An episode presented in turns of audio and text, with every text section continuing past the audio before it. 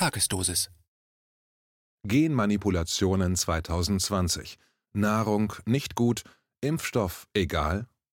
Wie soll der Zugang zu einem Covid-19-Impfstoff geregelt werden? Ein Kommentar von Bernhard Leuen. Licht am Ende des Tunnels, Sonnenlicht am trüben Horizont.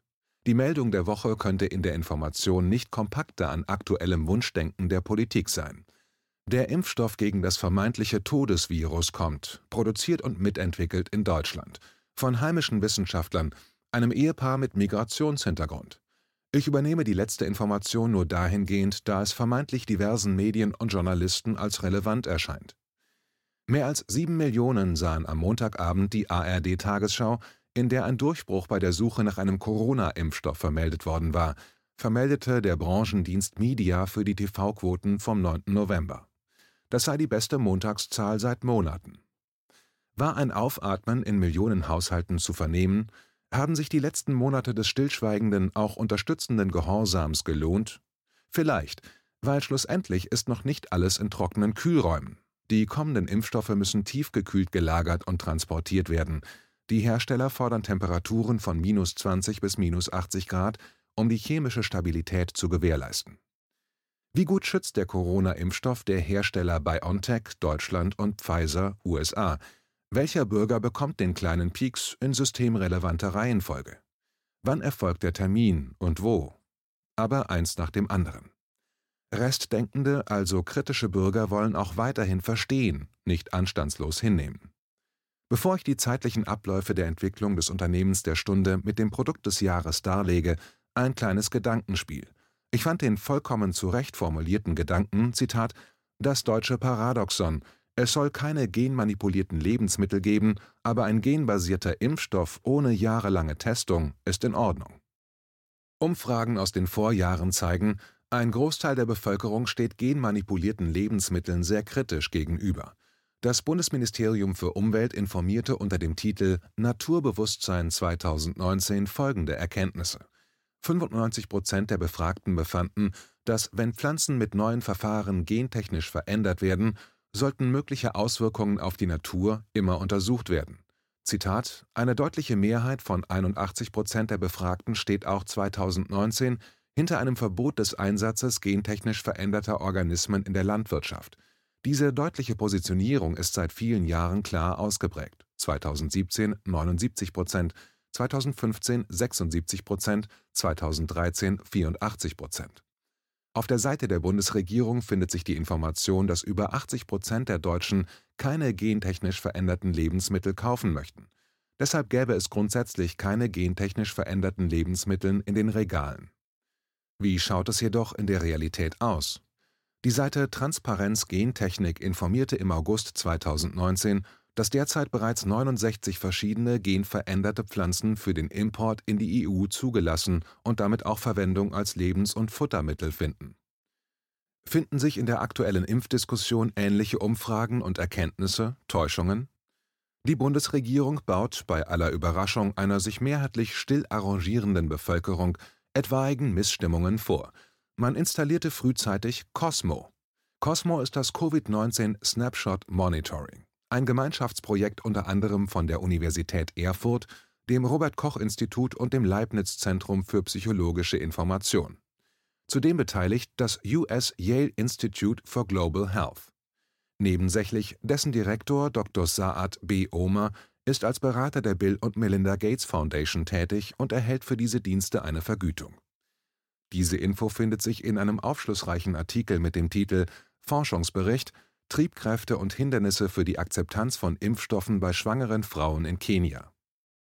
Welche Aufgaben hat das Cosmo Monitoring? Laut Auskunft der Seite, Zitat, Ziel des Projektes ist es, wiederholt einen Einblick zu erhalten, wie die Bevölkerung die Corona-Pandemie wahrnimmt, wie sich die psychologische Lage abzeichnet. Dies soll es erleichtern, Kommunikationsmaßnahmen und die Berichterstattung so auszurichten, um der Bevölkerung korrektes, hilfreiches Wissen anzubieten und Falschinformationen und Aktionismus vorzubeugen. Zitat Ende.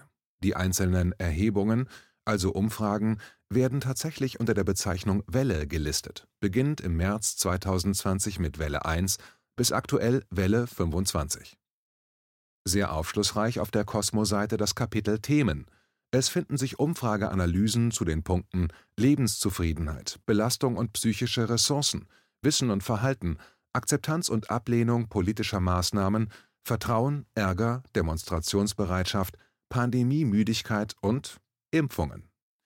Die Unterthemen dieser Rubrik lauten Gründe des Nichtimpfens, Impfabsicht und Impfpflicht, Vergleich der Impfbereitschaft zwischen Influenza und Covid-19, ausgelassene Impfungen in der Pandemie.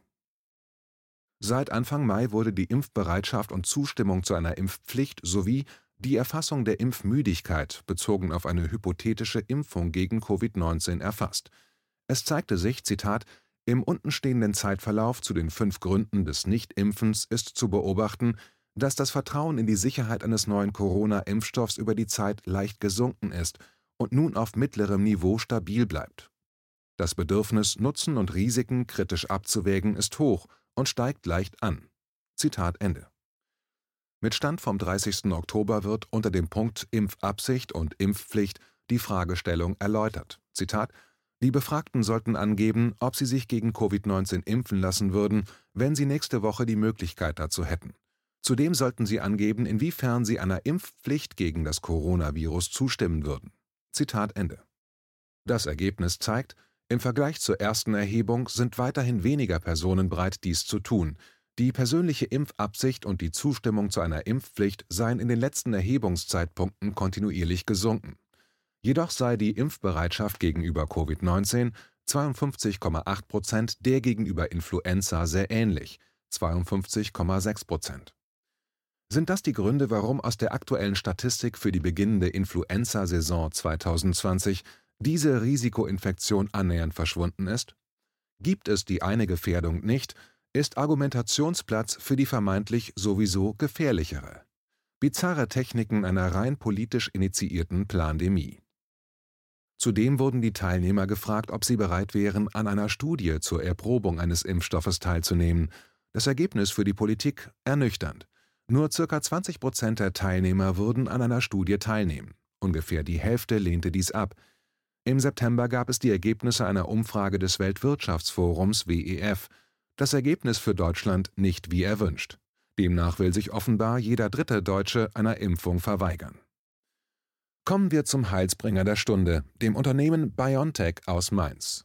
Jens Spahn informierte die anwesenden Journalisten bei einer Pressekonferenz am Montag mit dem beeindruckenden Satz, dass es wahrscheinlich noch nie in der Geschichte der Menschheit so schnell einen Impfstoff gegen ein neuartiges Virus geben würde.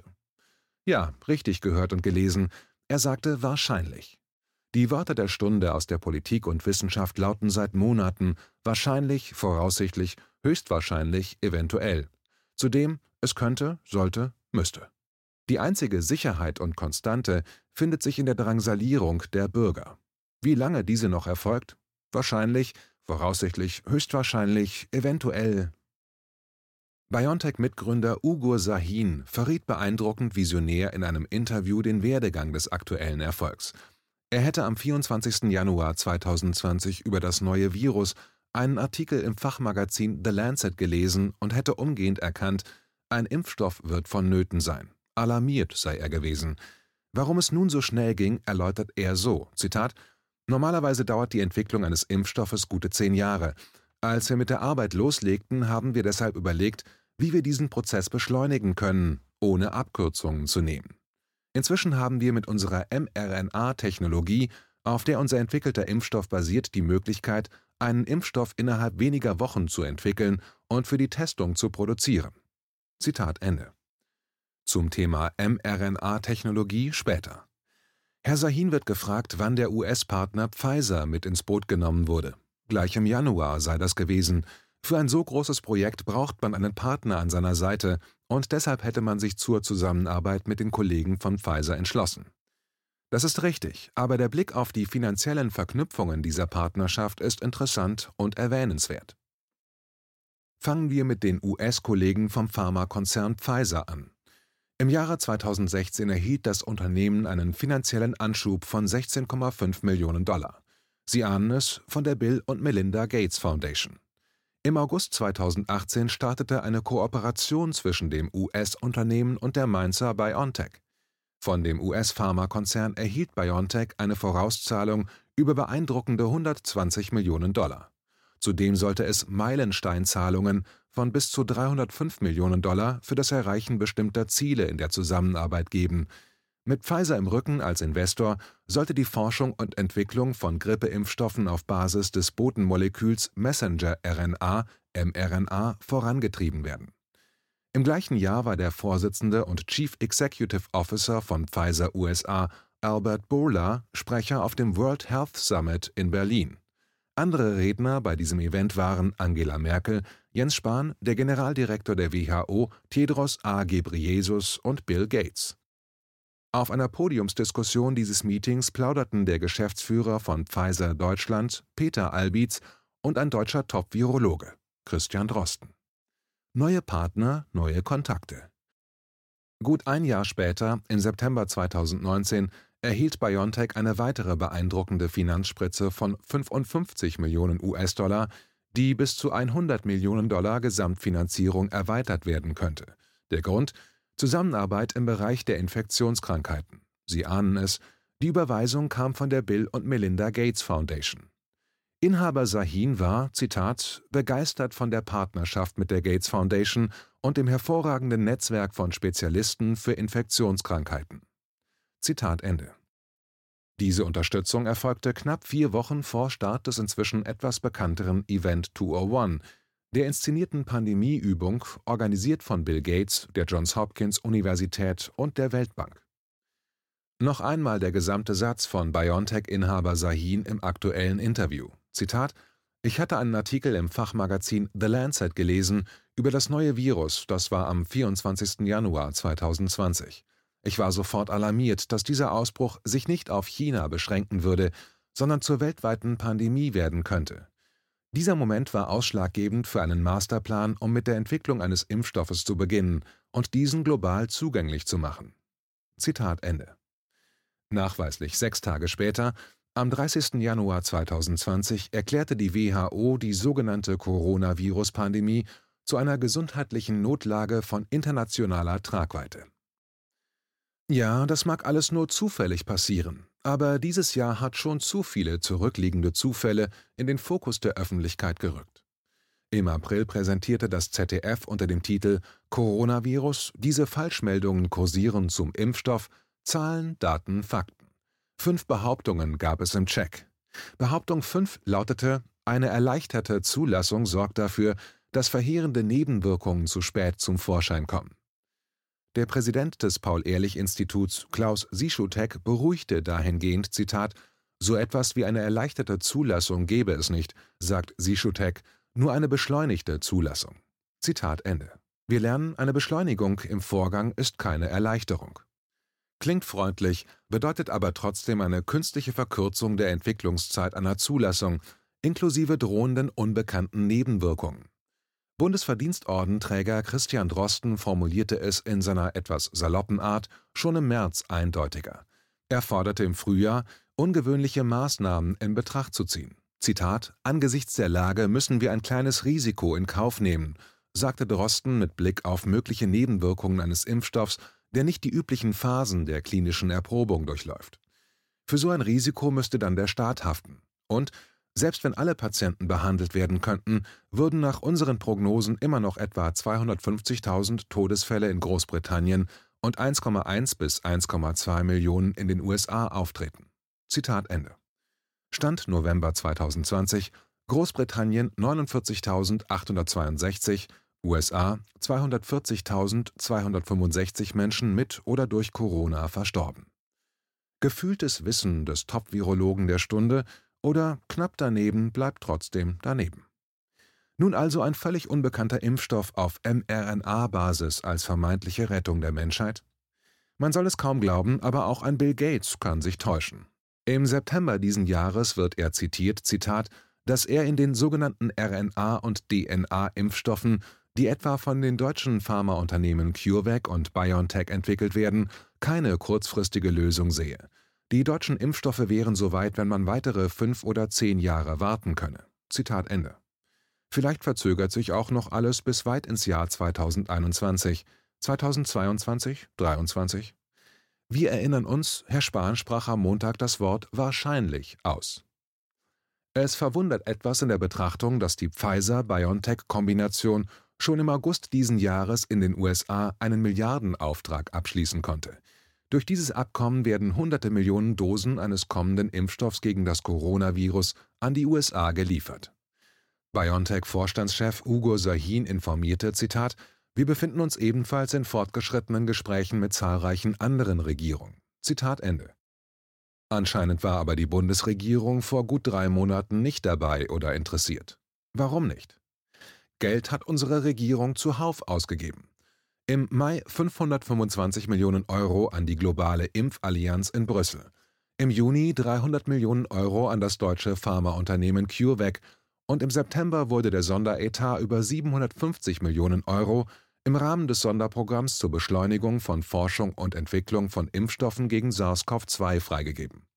Davon gingen alleine 375 Millionen Euro an BioNTech aus Mainz. Zusammengefasst knapp eine Milliarde Euro in nicht einmal einem halben Jahr. Impfungen top, Bildung flop. Deutschland 2020. Am 11. November meldete die Tagesschau, EU und Pharmafirmen, Impfstoffvertrag ist besiegelt. Der Impfstoffvertrag zwischen der EU und BioNTech Pfizer sei unter Dach und Fach. Mit dabei diesmal Deutschland. Jetzt ging es schnell. Am 15. September hieß es noch auf der Seite des Bundesministeriums für Bildung und Forschung, Zitat, Karliczek zu Impfstoff, keine riskante Abkürzung nehmen. Forschungsministerin Anja Karliczek und Gesundheitsminister Jens Spahn haben gemeinsam zum Stand der Impfstoffforschung in Deutschland informiert. Nach wie vor gilt, Sicherheit kommt an erster Stelle. Zitat Ende. Innerhalb von knapp acht Wochen hofft die Politik, dass die Bürger es nicht bemerken. BioNTech offeriert, breit medial dargelegt, einen mRNA-basierten Impfstoff. Die erste Pressemitteilung dazu erfolgte von den Unternehmen schon im August, daher kann jetzt nicht seitens der Regierung behauptet werden, das wussten wir nicht. Nach der Erfolgsmeldung finden sich auch kritische Stimmen zu dem angekündigten Produkt. Der von BioNTech gemeinsam mit Pfizer entwickelte Impfstoffkandidat BNT 162b2 enthält Nanopartikel. Die Kritik? Informationen zur Wirksamkeit des Corona-Impfstoffes existieren weiterhin bisher lediglich aus Pressemitteilungen, wie der neuesten vom 9. November. Es gäbe derzeit noch zu wenige Details über die genauen Daten, zum Beispiel bezüglich der Reaktionen der verschiedenen Altersgruppen bei den Probanden – die Forschung mit und an dem Erbgutmolekül RNA gibt es erst seit gut 30 Jahren. Sehr einfach dargelegt, über den Impfstoff gelangt die mRNA eines Erregers in den menschlichen Körper und die körpereigenen Zellen produzieren das notwendige Protein, das dann die Immunreaktion im Bestfalle auslösen soll. Unsicherheiten sind vorprogrammiert, Folgen, Langzeitschäden völlig unbekannt. Wo bleibt die Empörung der Massen? Mary Holland, stellvertretende Vorsitzende und Generalberaterin der US Children's Health Defense, kommentierte die neuesten Impfstoffnachrichten von Pfizer-BioNTech so: Zitat, Eine neue Impfstofftechnologie wird wahrscheinlich neue Arten von Impfstoffverletzungen bedeuten. Da es noch nie einen zugelassenen mRNA-Impfstoff gab, wissen wir wirklich nicht, wie Verletzungen aussehen werden. Da die Impfstoffe so schnell entwickelt wurden und die klinischen Studien so kurz waren, sind die Langzeitverletzungen vollkommen unbekannt. Zitat Ende. Passend zur Impfstoffverkündung am 9. November veröffentlichte die regierungsberatende Leopoldina parallel ihr neuestes Machwerk. Titel Wie soll der Zugang zu einem Covid-19-Impfstoff geregelt werden? Es formulierten mit Mitglieder der Ständigen Impfkommission und der Deutsche Ethikrat. Das Positionspapier droht, Zitat, die rasche internationale Entwicklung wirksamer Impfstoffe gegen Covid-19, die anfangs nicht in ausreichenden Mengen für die Impfung der impfwilligen Bevölkerung zur Verfügung stehen werden, erfordert die Entwicklung eines Verteilungsplanes und macht eine Priorisierung notwendig. Zitat Ende. Nicht überraschend, Gesundheitsminister Jens Spahn lobt das Ergebnis und seine Empfehlungen. Risikogruppen, Beschäftigte im Gesundheitswesen und in systemrelevanten Berufen wie Polizisten, Mitarbeiter von Gesundheitsämtern oder Schulen sollen als Erste geimpft werden. Was aus dem Papier nicht hervorgeht, darf individuell abgelehnt werden? Welche Konsequenzen bringt diese theoretische Situation für den Risikopatienten, den Heimbewohner, den Angestellten? Es werden Impfzentren zeitnah erbaut. Sechs in Berlin, 36 in Rheinland-Pfalz. Sachsen-Anhalt bekommt 14, Thüringen 29. Bayern wird in der Tagesschau-Meldung nicht erwähnt, beim Verhalten von Söder und seinen Sondergängen bedenklich. Zudem wird es eine zentrale Datenbank geben, die die Impfungen registrieren soll. Das Wort Impfverpflichtung wird im Leopoldiner Papier umformuliert, entschärft durch das Wort Priorisierungsentscheidungen. Auf Seite 2 ein Zeitszenario, das aufhören lässt. Zitat Insofern käme eine bereichsspezifische Impfpflicht im Kontext von Impfstoffen gegen Covid-19 insbesondere erst dann in Betracht, wenn eine zeitlich ausreichende Beobachtung der Wirkweise des Impfstoffs stattgefunden hat. Zitat Ende. Bereichsspezifische Impfpflicht Diese Androhung bezieht sich noch auf einzelne Berufsgruppen. Ausreichende Beobachtung der Wirkweise Wer legt die Länge der Beobachtung fest? Natürlich die Kanzlerin, Jens Spahn, Lothar Wieler und Christian Drosten. Geführt durch die Leopoldina, begleitet durch den Deutschen Ethikrat. Es muss menschlich und zumutbar bleiben notwendig verkauft und offeriert werden, unter Mithilfe der zuarbeitenden Medien. Die aktuelle Aggressivität, der schärfere Ton seitens der Politik und der Medien gegen Bürger, die sich wehren, ist offensichtlich. Ein Zeichen der Nervosität? Es obliegt jedem Menschen alleine, ob er sich diesem aktuellen und vor allem kommenden Wahnsinn fügen will.